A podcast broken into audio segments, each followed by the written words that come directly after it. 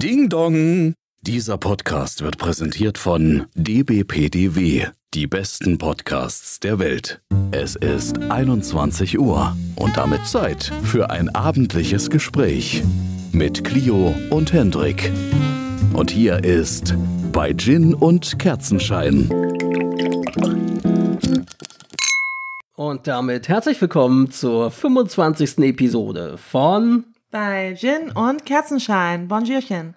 Buongiorno. Diesmal wieder am Freitagabend. Ein bisschen Zeitverzögerung vielleicht. Nicht ganz pünktlich, aber für euch wahrscheinlich, außer unseren Hardcore-Fans in Österreich. Aber ansonsten, aber ansonsten, ansonsten natürlich um 21 Uhr anderen. Genau, genau. Pünktlich. Wir stoßen mal kurz an. Ja, Hier, cheers. cheers.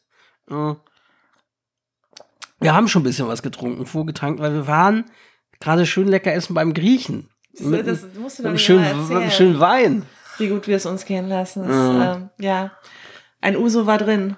Ja, immerhin. Auf, auf Haus. Ja. Auf Haus. Ja, Freitagabend und die Welt ist eine andere, zumindest im popkulturellen äh, Geschehen sozusagen. Denn was geht Ja. gerade ab in Hollywood? Ja, Hollywood ähm, steht ähm, vermutlich bald still. Na, jetzt komplett. Ab Eigentlich sofort. jetzt schon. Eigentlich schon seit gestern Monaten Nacht. schon im Vorfeld, weil ja die Drehbuchautoren, wie wir auch schon erwähnt haben, ja schon seit zwei Monaten streiken, seit über zwei Monaten, zweieinhalb schon. Aber jetzt, Jetzt ähm, schließen sich die Schauspieler an, auch aus Solidarität. Und ähm, das bedeutet natürlich, dass die großen Studiobosse, die sich gesagt haben, wir lassen die Autoren einfach am langen Abend verhungern, so ein bisschen. Also von wegen, wir warten mal ab und spätestens, wenn die dann ihre ähm, Mieten auf Dauer nicht mehr bezahlen können und ihre Häuser verlieren, dann kommen die Autoren schon wieder angekrochen. im so war so. der, Mhm. ähm, der Tenor der ähm, reichen Studiobosse. weil die wollen Aber- eigentlich erst im Oktober wieder anfangen zu verhandeln. Ne? Ja, aber wollen sie, sollen sie doch mal gucken, wo sie eben landen, wenn gar keine Kreativen mehr zur Stelle sind, dann ist nämlich auch nichts mit Filme drehen. Und ich finde es absolut gerechtfertigt für faire Löhne zu streiken. Und, Also und finde es auch gut, dass die Schauspieler sich da anschließen. Es ist so, Allen voran Fran Drescher als ähm, Die ist Vorsitzende von der, der wie heißt die, SAG-AFTRA heißt die, Genau. glaube ich, der Schauspielergewerkschaft. Die Im Gegensatz zur WAG, die die Schauspielergewerkschaft ist, genau. Genau, also die Älteren werden sich noch an die Nanny Die Nanny. erinnern. Ich Ja. mochte die Rolle sehr, sehr gerne. Ja, ja, ich, ich kann mich mit der Nanny cool. sehr gut identifizieren. Sie war eine der ersten Milfs im Fernsehen. Die Nanny war immer top angezogen und, und die Frisur erst. Mhm. Nee, die war schon cool. Ja, und hier ist dann, wie gesagt, federführend ist, äh, man muss sagen, ist, also natürlich haben die ihre Eigeninteressen. Sie machen das jetzt nicht nur aus Solidarität mit den Autoren, sondern weil sie auch selber besser bezahlt werden wollen und äh, wegen diverser Regularien zu KI, Nutzung von KI-Schauspielern etc.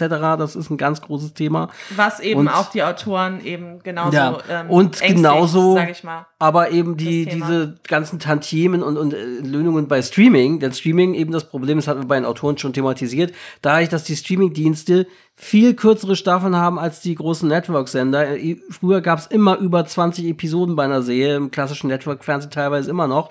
Aber hier bei den Streaming-Diensten haben die, die Staffeln ja teilweise nur acht oder zehn oder zwölf Episoden pro Staffel und manchmal auch zwei bis drei Jahre zwischen einer Staffel. Das Mhm. Ja. heißt, äh, sowohl die Autoren als auch die Schauspieler, das betrifft dann nicht nur, man soll eben nicht nur an Multimillionäre denken wie Jennifer Genau. Lawrence, die da zum Beispiel auch sich sehr federführend zu äußert, sondern auch an die kleinen und mittleren. Ne? Genau, Leute wie ähm, Jennifer Lawrence oder Fran Drescher sind eben so die Spokespersons, Ja. kann man sagen. Die sind darauf natürlich nicht angewiesen als Multimillionäre in dem Sinne, so, aber Ja, es geht eben auch um die vielen, vielen Schauspieler, die eben auf, auf kleinere Nebenrollen ähm, besetzt werden und, und mit so einem Job Ja. vor 20 Jahren oder auch vor 10 Jahren noch gut hätten leben können. Mhm.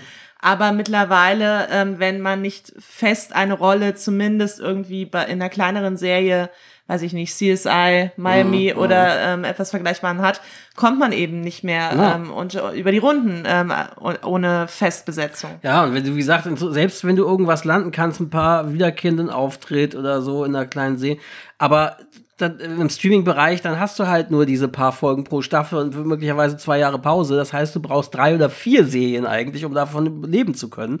Und ähnlich geht das den Autoren, denn was zu diesen gekürzten, also die Folgenanzahlen ja immer geringer, gleichzeitig die Episoden, die Laufzeiten pro Minute immer länger manchmal. Äh, teilweise bei Stranger Things waren das bei der letzten Staffel manchmal irgendwie 90 bis zwei Stunden, mhm. 90 Minuten, also äh, Staffeln kürzer, Folgen, äh, Folgenanzahl geringer, aber dafür immer längere Episoden. Mhm. Und was aber hinzukommt, bei den klassischen Sendern haben sowohl Schauspieler als auch Drehbuchautoren und so weiter, die, die Kreativen ja immer mitverdient, äh, ab einer gewissen Anzahl bei Wiederholungshonoraren. Genau, was ja auch hierzulande gibt. Ja, beim ja. Streaming gibt's keine Wiederholungshonorare. Ganz genau. Da weiß keiner, wie oft die Sachen geguckt werden und es gibt nur einmal Buyout, fertig. Ja. So, ne? Von daher, also wir ähm, beobachten die Situation. Es ist mhm. eben gerade sehr spannend, weil gestern eben in London, glaube ich, die Premiere ja. von Oppenheimer ähm, war. Also gewesen wäre es ja Quatsch. Also sie war und es waren auch die Darsteller da. Aber zumindest Killian Murphy, der eben Oppenheimer mhm. spielt, und Emily Blunt, die da eine mhm. ähm, andere wichtige Rolle mhm. hat, die beiden ähm, haben sich da ähm, öffentlich geäußert zu dem Autorenstreik und jetzt auch Schauspielerstreik und sind dann gegangen. Nicht nur die beiden, alle. Es mussten alle, ja? alle, die da waren, mussten okay. gehen, weil sie haben ja sogar die Premiere extra eine Stunde vorverlegt, weil sie mhm. wussten, Streik steht im Raum, dann können die aber noch zum roten Teppich kommen. Sie waren am roten Teppich, haben Promofotos geschossen und dann kam die Meldung immer auf, wahrscheinlich haben sie SMS, WhatsApp, sonst was bekommen, jetzt geht's mhm. los mit dem Streik. Da ja. mussten sie sofort den Saal verlassen, weil die Schauspieler nicht mehr aktiv Promo betreiben dürfen, mhm. weil sie jetzt im Streik sind. Aber vielleicht war es auch absichtlich so getan, weil das ist ja dann in dem Moment, wo das vor den Kameras ja. ähm, zeitgleich passiert, dass die demonstrativ ja. gehen, auch wirklich ein starkes natürlich, Zeichen. Natürlich, natürlich, ja, ja. Aber das, wie gesagt, das war so ein Ding und, und deswegen, ja, die sind dann alle gegangen und Christoph Nolan, der ja selber rum auch als Drehbuchautor bei der WAG, also bei der Drehbuchgewerkschaft, Mitglied ist und gerade sich selber im Streik befindet, hat das dann auch erklärt und es gab mhm. auch Applaus so dafür, ja, ne? Ja, so, ne? Von, von den Zuschauern und Presse, die da natürlich geladenen Gäste waren bei der Premiere und ja, also spannende Zeiten ist die Frage, wie sehr, also es betrifft mich ja massiv selber auch beruflich, kann ich dazu sagen, als jemand, der in der Synchronbranche arbeitet, weil wenn nichts kommt, kann auch nichts synchronisiert werden. Ja, so, und deswegen, äh, es war ja schon bei der Corona-Pandemie Problem, teilweise Stillstand in Hollywood, jetzt auch wieder total Stillstand. Es wird sich auf jeden Fall eine Delle nach unten ergeben, bei den mhm. klassischen Serien sowieso.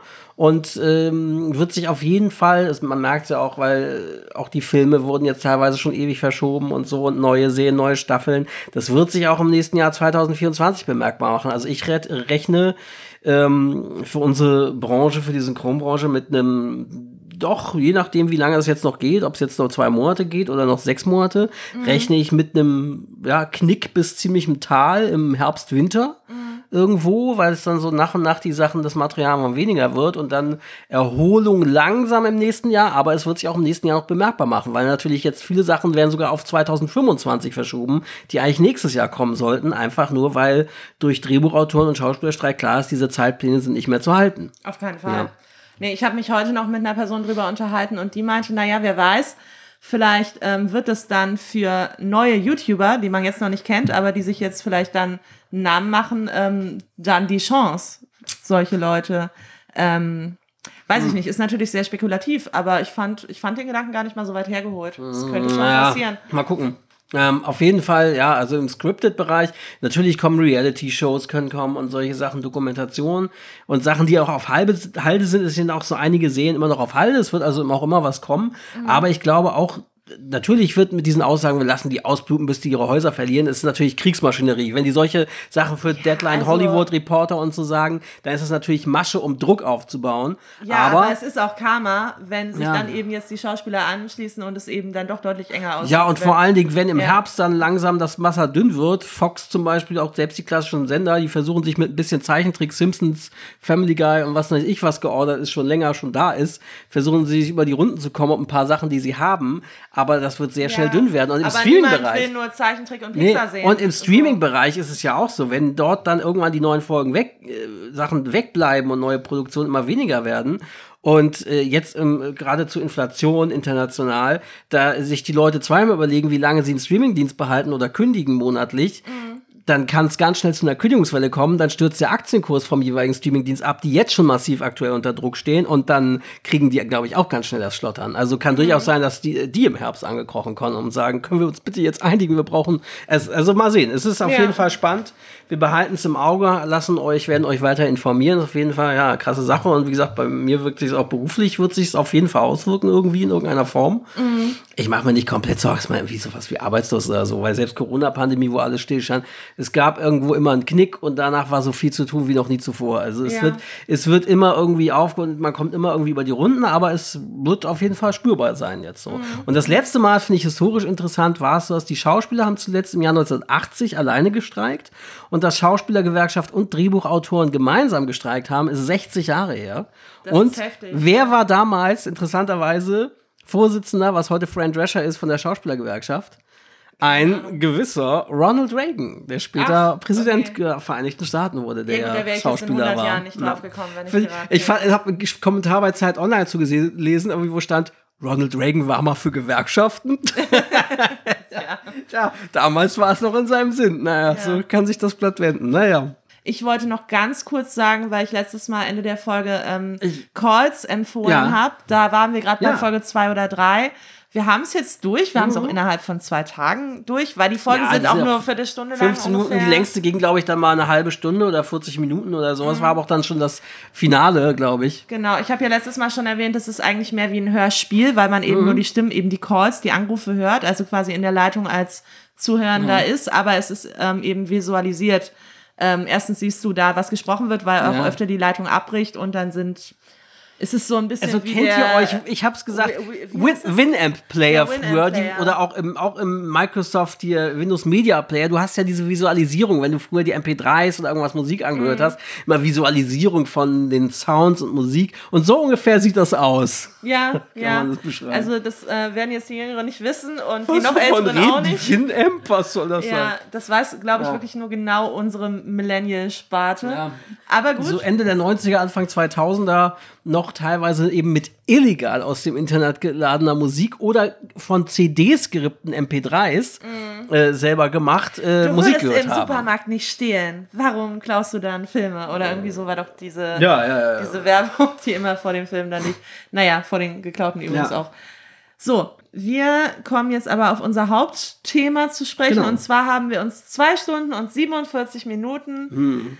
Des neuesten, also den kompletten neuesten Mission Impossible am Premierenabend dort in Deutschland oder, oder? Hm, Ja, also vor, wir haben Ja? die Preview gesehen auf Englisch. Ja, Hier die Preview. Preview, genau.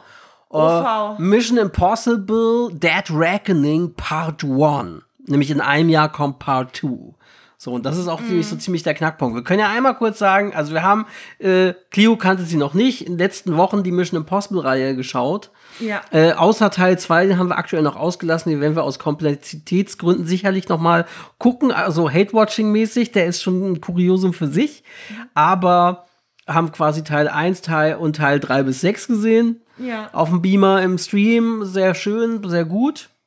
Mm, Ja, kurz da allgemein dazu, wie hat dir da so die Reihe so gefallen, eigentlich so, den Film, die wir Ähm, davor gesehen hatten? Ich, ich bin jetzt nicht unbedingt total wild auf Action, wobei ich, äh, John Wick habe ich ja dasselbe Spiel Mhm. mitgemacht wie jetzt wieder bei Mission Ja. Impossible.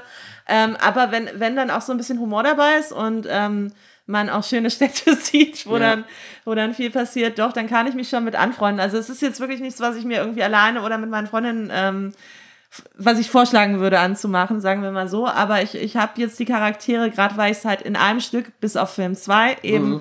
alles so durchgeguckt habe, ähm, habe ich dann auch so die Rollen äh, ganz lieb gewonnen, muss ich sagen. Und ähm, es, es ist schon so ein, so ein ganz cooler Humor oft auch mit dabei. Doch. Und das mit den Masken und ähm, so halt Insider innerhalb dieses Franchises, die mir dann doch zugesagt haben. Doch. Ja. Man muss sagen, am Anfang hatte die Filmreihe, also sie basiert ja auf einer Serie aus den 60er Jahren, die fast zehn Jahre lang lief und dann noch ein Revival mit zwei Staffeln hatte Ende der 80er. Das muss man dazu sagen. Da war es aber mehr eine klassische Spy-Serie. Da haben sie natürlich nicht jede Woche irgendwie Explosionen und sonst was machen können, sondern die haben mehr mit Tricks gearbeitet als das IMF-Team. Und das war ziemlich cool. Und dann kam halt der erste Film mit Tom Cruise wo dann Jim Phelps der Bösewicht war, der vorher in der Serie der Hauptdarsteller und der Held war. Und ähm, der, das, am Anfang zeichnete die Filmreihe aus, dass jeder Film in einem anderen Stil ist, weil es immer ein anderer Regisseur ist. Der erste war von Brian De Palma, der ja so ein Hitchcock-Erbe mit ist oder so genannt wird. Der zweite äh, Bullet Action Gun Fu äh, Slow Motion von John Woo. Und der dritte von J.J. Abrams, wieder mehr Teamfeeling und mehr so Richtung seiner Spy-Serie Alias, die Agentin, die ja auch sehr cool ist.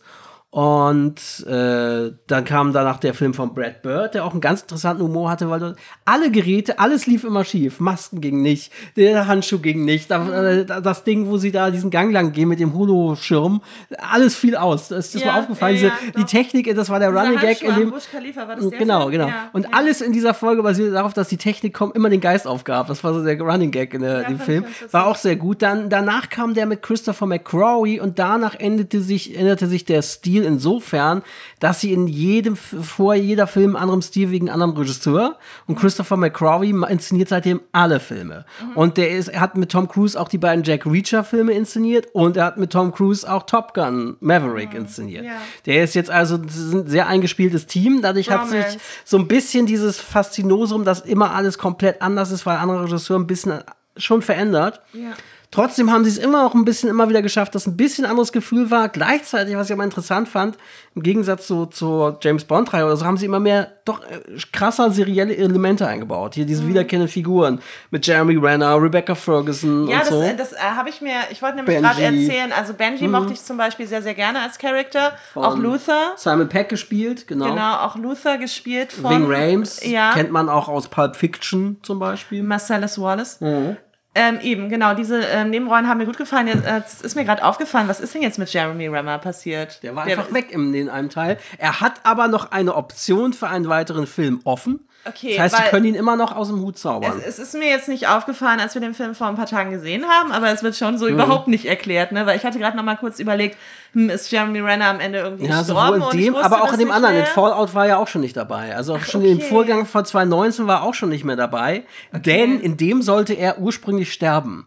Denn weil er, äh, ähm, ja, eigentlich war er ja mal als Nachfolger von Tom Cruise engagiert, möglicher Nachfolger, falls dieser äh, keine Lust und mehr hat Born. und zu alt wird. Genau, bei Jason Bourne war es dasselbe. Ja. Da wurde er auch wieder weggekickt, weil Matt Damon dann doch wieder Bock hatte. Und eigentlich war es hier genauso. Tom Cruise hatte dann doch wieder Bock. Mhm. Und äh, dann wollten sie ihn im letzten Film in Fallout davor sterben lassen. Und da hat er aber gesagt, nö, das, das mache ich nicht mit, habe ich keinen Bock drauf. Und das heißt, er hat aber trotzdem noch vertraglich diese eine Option, dass sie immer noch sagen können, komm, hier ist noch, du hast noch es den Vertrag unterschrieben. Es ist ein bisschen komisch, dass sie gar nichts dazu sagen. Ja. Also mal gucken, ja, vielleicht zaubern ja. sie noch mal irgendwann aus dem Hut.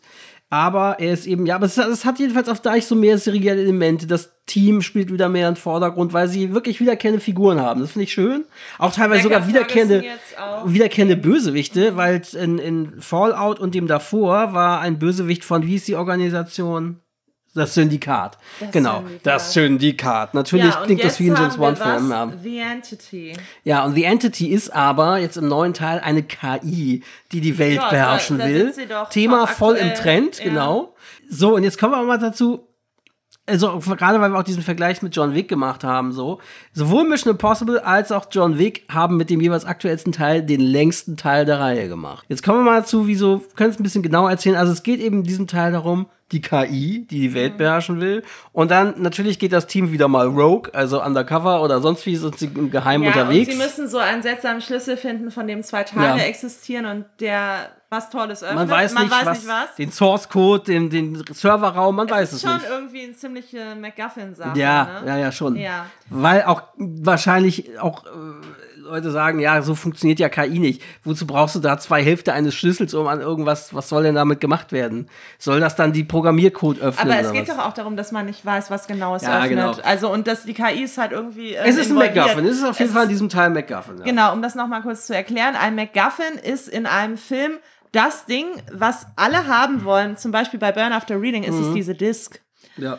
Und in ganz vielen Fällen, ich glaube bei Pulp Fiction auch ist es ein Ka Koffer, oder? Bei Pulp ja, Fiction also, ist es auch der Koffer? Auf jeden Fall, also bei Ronan ist auch ein Koffer, da erfährst du zum Beispiel bei Ronan, bei Ronan mit hier De Niro und Jean Reno und so, da erfährst du auch bis zum Schluss nicht, was in diesem Koffer ganz drin ist. Ganz oft erfährt das man nicht, ähm, was denn den MacGuffin ja. so interessant macht. Bei Burn After Reading übrigens ja. auch nicht. Es man weiß bis zum Ende nicht, genau. was auf dieser CD drauf ist, die auf dieser Disc.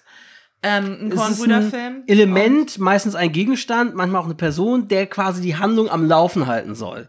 Ne, so, Ja, wo dann verschiedene, sowohl die Bösewichte als auch die Helden sind eben hinter diesem Mhm. Ding hier, weil es unheimlich wichtig ist, vielleicht die Welt retten soll, wie auch immer. Mhm. Aber es spielt dabei gar nicht so eine große Rolle, ähm, ob das aufgeklärt Ja. wird. Es geht nur darum, dass alle dasselbe jagen. Und das ist eben ein MacGuffin, um das nochmal kurz ähm, erklärt zu haben. Es kommt Und- dieser Begriff aus, aus Hitchcocks Zeiten. Hitchcock hat diesen MacGuffin eingeführt und es gab auch in diesem Gespräch mit, mit, mit, äh, mit Truffaut, hat das auch irgendwie erklärt, was ist denn jetzt eigentlich MacGuffin? Ja, hier zwei Männer sitzen in einem Zug und bla bla und hey, was haben sie denn da? Das ist aber was Schönes. Ja, was ist es denn bla bla und dann nach dem Motto, ah, ist es ein, was ist denn ein MacGuffin? Ja, sehen Sie, es weiß ich auch nicht. Äh, Und äh, nach dem Motto ist es unwichtig, sondern Ja, das ist ja. einfach, das hat ein Gespräch ausgelöst, hält die Handlung am Laufen, es ist ein MacGuffin. Es ist egal, was es Ja. ist. Ja. Definitiv. Genau, also es geht um diese zwei Schlüsselteile, was natürlich auch noch mehr die Handlung am Laufen lässt. Das, was auch immer damit Mhm. geöffnet werden kann, braucht zwei Teile des Schlüssels und immer ist irgendwo ein Teil bekannt, wo, wo der ist und der andere Teil eben nicht und muss gesucht und gejagt und sonst was werden. Und wir haben eine neue Rolle, die eingeführt werden. Also Rebecca Mhm. Ferguson als äh, Ilsa taucht wieder Ilse, auf. Genau, ja, taucht wieder auf. Ähm, dann haben wir aber eine neue, ja, Love Interest auch ein bisschen, ne? Ein bisschen Grace. flirty sind sie schon, ja. So Grace, die wahrscheinlich auch nicht Grace heißt, sondern sich nur spontan so vorstellt, Ja. weil es ist schon bekannt, dass Grace äh, eine Diebin ist Mhm.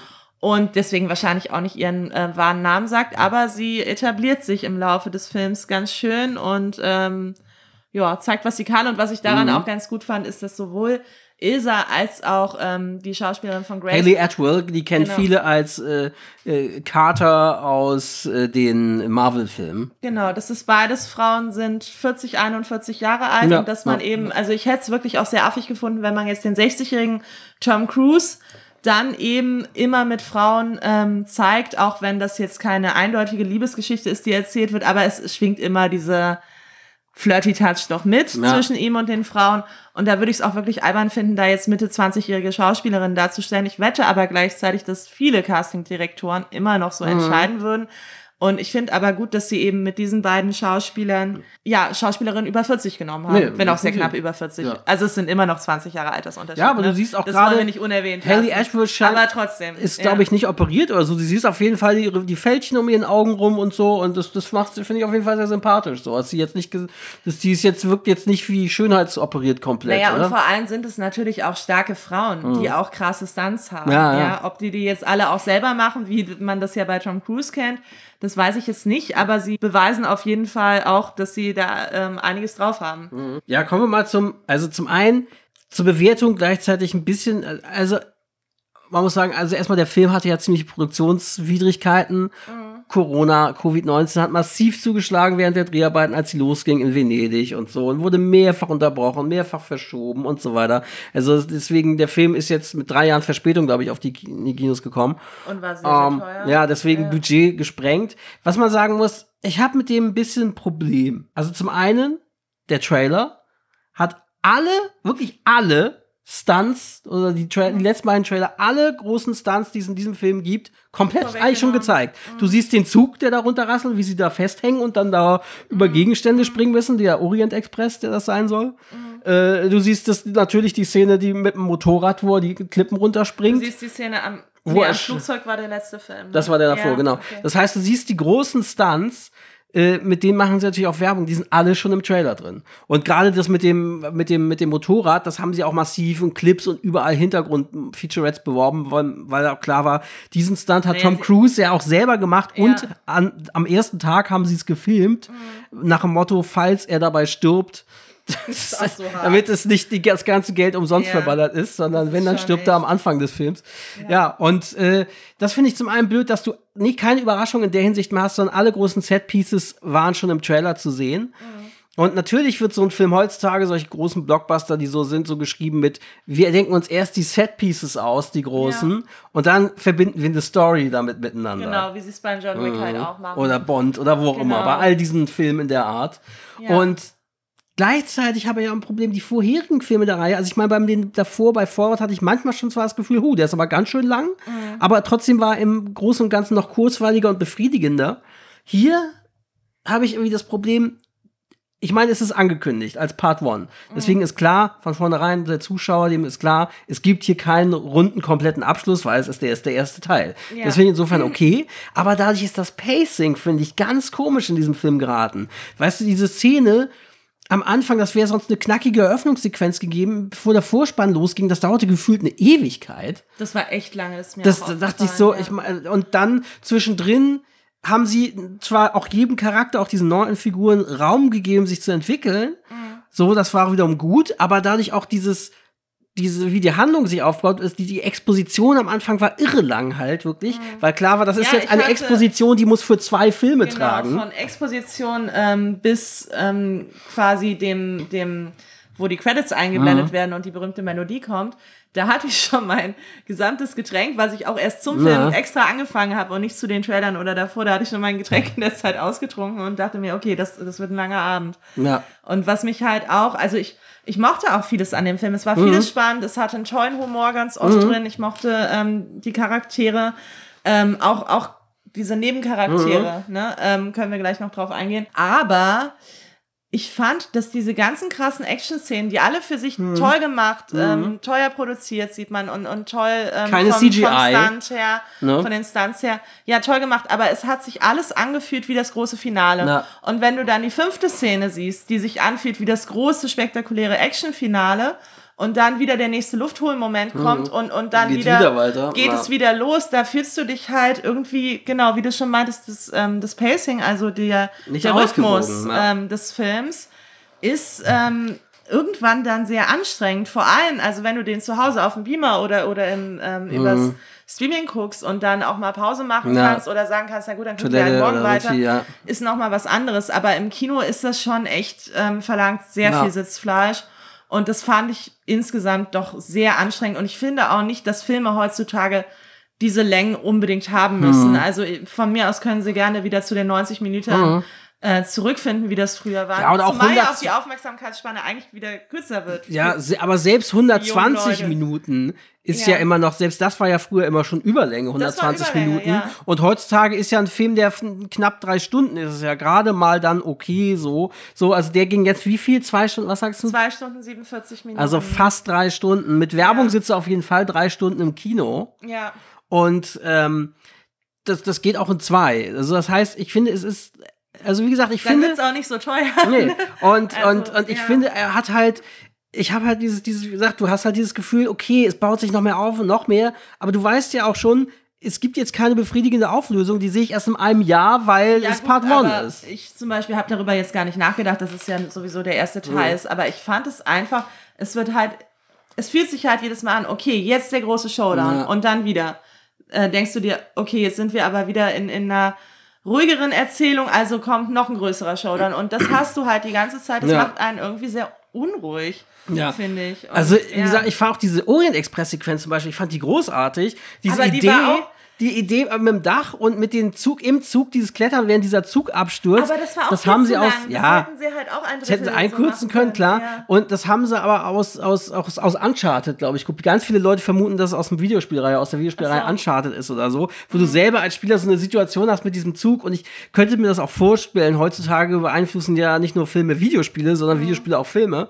Ähm, aber wie gesagt, es war halt alles, auch wie gesagt, Tom Cruise macht die Stunts selbst, egal wie lebensgefährlich es ist. Und Mhm. du hast halt keine CGI. Wir haben gerade eine Making-of-Sequenz was gesehen. Diese ganze Szene mit dem Zug, Mhm. Brückensprengung und Zug stürzt ab. Kein CGI, sie haben den wirklich da runterkrachen lassen und so. Und das Ja. musste mit einem Shot mit mehreren Kameras sitzen, Ja. weil sie es nicht wiederholen konnten. Und das, das merkst du, das, das zahlt das auch Ja, aus. Mhm. aber auch das fand ich irgendwann ein bisschen albern. Also, weil der halbe Zug unten hängt und die ähm, beiden Helden dann in dem Fall Ja. ja, irgendwie wieder an, in den Bereich kommen müssen, wo sie in Sicherheit sind.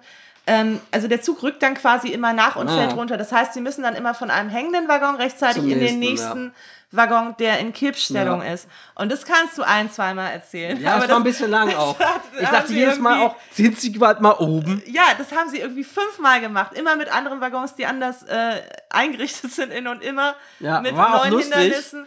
Ja, Dadurch aber hatte auch, das natürlich auch so ein Videospiel gefühlt, ne? Mit diesen neuen Hindernissen. Ja, das hatte aber- man ja auch bei John Wick, mit wo er den Sacré-Cœur hoch und immer kommen neue, neue Scherge von der Ja, Seite wie aber Videospiel. irgendwie besser gemacht. Ja, Also und deswegen kommen wir zu diesem Punkt. Das, es war albern, Ja. dann, fand ich, ab einem gewissen Punkt. Weil, okay, wenn diese Szene am Anfang des Films Mhm. gewesen wäre, dann hätte ich da noch mehr drüber lachen können. Aber da waren ja schon äh, zwei Stunden zwanzig. zweieinhalb Stunden schon vergangen wahrscheinlich. schon vergangen und da konnte ich da dann nicht mehr so drüber lachen, ehrlich gesagt. Ich wollte dann schon auch mal raus. Ja, und ich dachte, also deswegen, ich finde, also er ist nicht wie der zweite, der trashig ist. Es ist kein schlechter Film, auch kein, also kein schlechter Actionfilm. Mir fehlte ein bisschen der Spy-Moment. Das war nicht ganz so spionagemäßig wie die Vorgänger. Naja, obwohl wir doch auch festgestellt haben, und das fand ich wirklich, dass Hm? es fast zu sehr James Bond war. Und zu Ja, genau. Sie eben genau. Sie es, also es fehlte, Spionage. also es fehlte, ja genau, es fehlte dieser IMF-Moment. Es fehlte dieses, die wir tricksen die jetzt aus. Ja. Das Ding fehlte irgendwie so ziemlich, sondern es naja, war. wobei diese Maskenmomente waren natürlich. Ja, die haben sie ja immer drin, Aber, aber, aber es, dieses klassische, irgendwas fehlte da. Es wirkte halt von der ganzen Anlage, wie du auch schon sagtest, es fehlte, war wie ein James Bond-Ding. Der große Ja. KI, die die Welt zerstört und, Und dieses ganze Feeling. von- Ja, das war, weil der, das wirkte nicht mehr wie ein, äh, natürlich haben sie die Mission Impossible Melodien, die typischen Themes auch benutzt, auch The Plot und so, aber gleichzeitig hast du, äh, der seit den 60er Jahren auch immer wieder verwendet wird als Thema in, in den Mission Impossible Filmen mit. Mhm. Aber gleichzeitig haben sie zwischendurch, wirkt das wie Hans Zimmer bei Inception oder Interstellar. Brrrm. So, wo Genau, du denkst, der- du, das der passt nicht, Bass, genau, das passt so nicht zu so einem Mission Impossible Film. Das passt eher, ja, also, es war halt eher Bond-Film-mäßig so, ne, irgendwie ein bisschen so. Ich fand's, also, und deswegen, es ist kein Trash-Film, es ist aber definitiv so als Solo-Film nicht mein liebster Film der Reihe. Nee. Weil, ähm, mal gucken, vielleicht wird das mit dem zweiten Teil zusammenwirken, dass man sagt, boah, geil, als Zweiteiler funktioniert das richtig gut im Payoff. Aber dafür muss der zweite Teil auch wirklich delivern, auch wirklich liefern. Also ich finde es ganz gut, dass jetzt ein bisschen Zeit Mhm. vergeht bis zum nächsten, weil wir haben jetzt diese Ja. Mhm. fast drei Stunden echt erstmal gereicht. Also wie, wie lang ist, ähm, ah, Oppenheimer wird auch so lang, Der ne? Oppenheimer wird richtig lang. Oh je, Oppenheimer, ähm, manche Leute gucken ja Oppenheimer und Barbie am selben Tag, das finde ich schon hardcore. Also Aber Oppenheimer ist, Barbie so. auch so lang? Nee, der geht erst zwei Stunden, glaube ich. Okay. Aber Oppenheimer geht, wie lang? Das können wir einmal auch kurz nachschlagen. Ja. Mhm. Aber wie gesagt, ich, ich finde, Filme müssen nicht ähm, so krasse Längen haben. Oppenheimer geht genau Liebe. drei Stunden. Also nee, mit. noch länger. Mit, mit Oh oh, Gott. oh, interessanterweise Musik von Ludwig Göransson, nicht mehr von Hans Zimmer, sondern Oppenheimer. Äh, Ludwig Göransson hat ja auch schon beim letzten äh, äh, Christopher Nolan-Film Tenet die Musik gemacht. Finde ich interessant. Das ist äh, der Mandalorian-Komponist Ludwig Göransson jetzt, der neue Hans Zimmer für, für Nolan zu werden scheint. Aber ja, der geht dann drei Stunden Netto-Laufzeit. Ne? Also deswegen Ja. habe ich schon, genau, Barbie geht eine Stunde 54, das ist noch okay. Aber Oppenheimer drei Stunden, den will ich auf jeden Fall an einem Nachmittag sehen, weil an einem Abend dann, dann nick ich bei äh, der Hälfte, nämlich bei 90 Minuten von drei Stunden wahrscheinlich ein. Das- Zumal der Film sicher, der ist sicher spannend und toll Ich inszeniert. auch Tenet schon so lange, aber Tenet ist auch immerhin noch eine halbe Stunde kürzer. Aber äh, Oppenheimer ist sicher toll und spannend inszeniert, aber es ist ja kein Actionfilm oder so. Der hat sicherlich also auch so Momente, dass man, wenn man ihn zu spät guckt, dann bestimmt auch einnicken kann. Auf jeden also, ja. Dann eher weniger bei Mal Barbie, gucken. da wird, glaube ich, genug getanzt und so. Jedenfalls, und das wollte ich auch noch Ja. sagen, dieser Vergleich mit John Wick. John Wick war, wie gesagt, auch der längste Film aus der Reihe, aber da hatte, hatten wir hinterher das Gefühl, hey, das hat Spaß gemacht, weil jede Szene war irgendwie immer originell was Neues und man dachte, hey, cool, der kam einem gar nicht so lang vor. Und man hatte sie auch nicht alle im Trailer Nee, schon gesehen. genau. Und Also, das war eben die Kunst, dass du einen Trailer so machst, dass du nicht alles verrätst aus dem Film. Und ja, du hast halt das Gefühl gehabt, der Film fühlte sich nicht so lang an, wie er war. Naja, also storymäßig hat der Trailer ja eigentlich gar nichts verraten, aber halt alle Stunts durch die Bank weg. Na, na ja. Ja, genau. Also aber das ist ein bisschen schade. Also von daher, ja, wenn ich jetzt mal sagen müsste auf einer Skala oder Ranking, also naja, also aktuell würde ich sagen zwei Minus. Und Part 2 kann dann entscheiden, ob das eher einen positiven Ausschlag gibt oder ob das eher zu einer mittelmäßigen 3 wird. ja. Mal gucken, aber als Solofilm so für sich ganz gut, aber nicht der beste Film der Reihe, auf gar keinen Fall. Gehe ich mit. Na. Ja. So, Ja. und ähm, damit sind wir auch schon wieder durch mit dem, was wir besprechen Genau. wollten. Ich glaube, wir haben vorhin, irre ich mich, wir haben vorhin ein bisschen abgebrochen, als ich noch mal was zu Calls gesagt habe. Also, was ich nämlich noch sagen wollte, ist, ähm, genau, wir waren, Ach ja, ich, stimmt. da, wir haben irgendwas ähm, abgedriftet. Ich weiß aber nicht mehr wohin. Kann mal passieren. Ähm, auf jeden Fall wollte ich noch mal sagen, also wir haben es dann eben durchgeguckt und ähm, es hat ein sehr rundes Ende. Mhm. Ich möchte es natürlich nicht vorwegnehmen, aber ich fand es überraschend dann doch, weil eigentlich ja die erste Folge mit das Ende betitelt ist. Also ist man in dem Irrglauben, dass man schon so mehr oder weniger weiß, worauf es hinausläuft. Aber es gibt dann noch einen kleinen Twist. Und ich, ich fand es wirklich, ich würde es jedem ans Herz legen. Ja. Genau, ich glaube, wir hatten es schon besprochen vorhin, aber eben das zu dem Wir Ende waren, ich weiß wieder, mal wo sagen. wir waren. Wir waren beim Winamp-Player, kamen auf den Media-Player und dann sind wir nicht mehr zurückgefunden. Wir haben dann gesagt, Ja. ah, wir fühlen uns jetzt so alt und die Jungen und heutzutage ist ja das und das und so sind wir komplett Genau, abgedriftet. also wir müssen es jetzt auch nicht ewig resümieren. ähm, das, das passiert, wenn man beim Griechen war davor und Ja. eine Karaffe Wein getrunken ja, hat. ganze Karaffe so. Wein bei 30 Grad, ja. Ja. Nur noch mal als Tipp, also Calls, Apple, Bei Apple TV Plus. war das. Genau. Ähm, ich würde aber schon empfehlen, also man könnte es sich auch wie ein Podcast anhören, aber es, es bringt schon was, glaube ich, wenn man es geschrieben Ja. sieht, weil eben oft Verbindungsfehler auch eine Rolle spielen und du und verschiedene Leute telefonieren. Es ist schon gut, das irgendwie so vor sich zu haben. Mhm. visualisieren, ne? Ja. Und das Ende, also ist eine runde Sache. Ja. Ich fand es sehr befriedigend aufgelöst. Weil wir hatten am Anfang ja gedacht, oh, weil die erste Folge heißt das Ende, wird denn da noch mehr aufgeklärt oder ist das wirklich einfach die letzte Folge und ist war's das dann oder so? naja, oder das ist wie so ein Loop So, funktioniert, ja, ja, genau. dass du dann eben ähm, quasi die erste Folge, die Letz, erste Folge, die, erste Folge letzte noch mal ist. als letzte hören genau. kannst aber auch, dann dachte ich aber- so, ah, aber dann hätte man ja wieder mit offenen Fragen dagestanden. Aber nee, es wird sehr gut und befriedigend aufgelöst, das Ganze. Ja, und es sind Mysterien. interessante Sprecher dabei, zum Beispiel der Schauspieler, der Greg the Egg bei Nicholas Succession Brown. spielt. Genau. Oder Pedro Pascal haben wir dabei. In einer Rolle als, namens als Pedro. genau. als the Chilean Aubrey Plaza Label. aus White Lotus und so weiter. Also Mhm. es sind wirklich gute Leute da am Start, äh, so, die sie da als Voice Actor beschäftigt haben. In der Hochzeit der Pandemie entstanden daher auch klar, was können wir produzieren, während Corona ist und die Leute keinen Kontakt haben. Klar. Wir sch- schicken die alle nur ins Studio oder lassen die zu Hause ihre eigenen Takes sprechen, ihre Lines. Was interessant ist, das wollte ich, wollten wir noch mal Mhm. recherchieren, das können wir vielleicht zum nächsten Mal auch mal kurz machen. Wir haben gesehen, Calls basiert auf einer französischen Serie von Ja, Kanal stimmt. Plus. Von- Produziert ist nämlich auch die Serie Calls, nicht nur von Apple alleine, sondern auch von Studio Kanal co-produziert. Und basiert Okay. auf einer französischen Serie, ist quasi ein Remake. Insofern interessiert mich da schon, was, was war mit dem Original? War das einfach exakt dasselbe, nur auf Französisch? Oder gab es da noch mehr? Oder hatte es noch einen anderen Twist? Oder ja, Ja. das können wir ja noch mal rauskriegen. Genau, auf jeden Fall auch hier ähm, einen Daumen hoch. Und Genau. Wir hören uns in einer Woche noch mal wieder, bevor wir dann in eine kurze Urlaubspause, Sommerpause gehen. So machen wir es. Und ich wünsche euch, wir wünschen euch ein schönes Wochenende. Äh, Schönes Brutzeln äh, schönes bei Brutzeln in 35.000 der Grad. Ähm, großen Sauna, die sich draußen nennt. Ja. Okay, bis dann. Ciao.